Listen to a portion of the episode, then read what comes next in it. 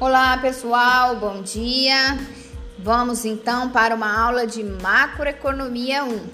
Nós estudamos, né, bastantes termos nas nossas aulas de março como por exemplo a diferenciação da contabilidade social para a contabilidade nacional, o que seria, né, considerado aí essa palavra macroeconomia, a sua importância. Estudamos também o fluxo circular da renda. Peço que deem uma olhada no caderno de vocês.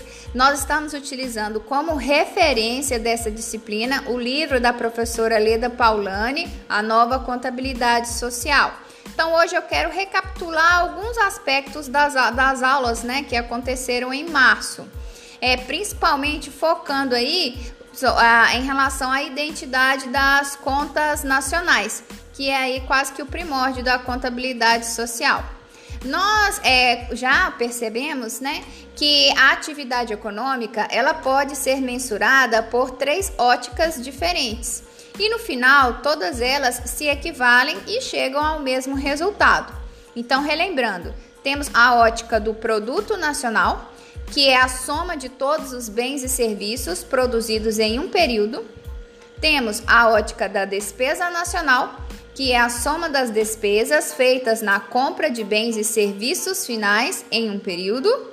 E temos a renda nacional, que é a soma dos rendimentos pagos pelos tra aos trabalhadores, empresários e donos dos fatores de produção pela utilização de seus serviços em um período. Então, dessa forma, a equação básica da contabilidade social será: produto nacional é igual a despesa nacional, que é igual à renda nacional. Então, como que funciona esse sistema das contas nacionais?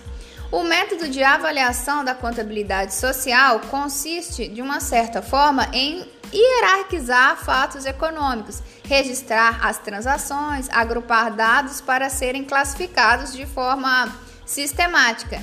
Então é a partir dessa forma que a contabilidade, né, vai aí é, analisar, né, os fluxos econômicos, os estoques de ativos e passivos em um esquema que represente de forma simplificada o funcionamento da economia.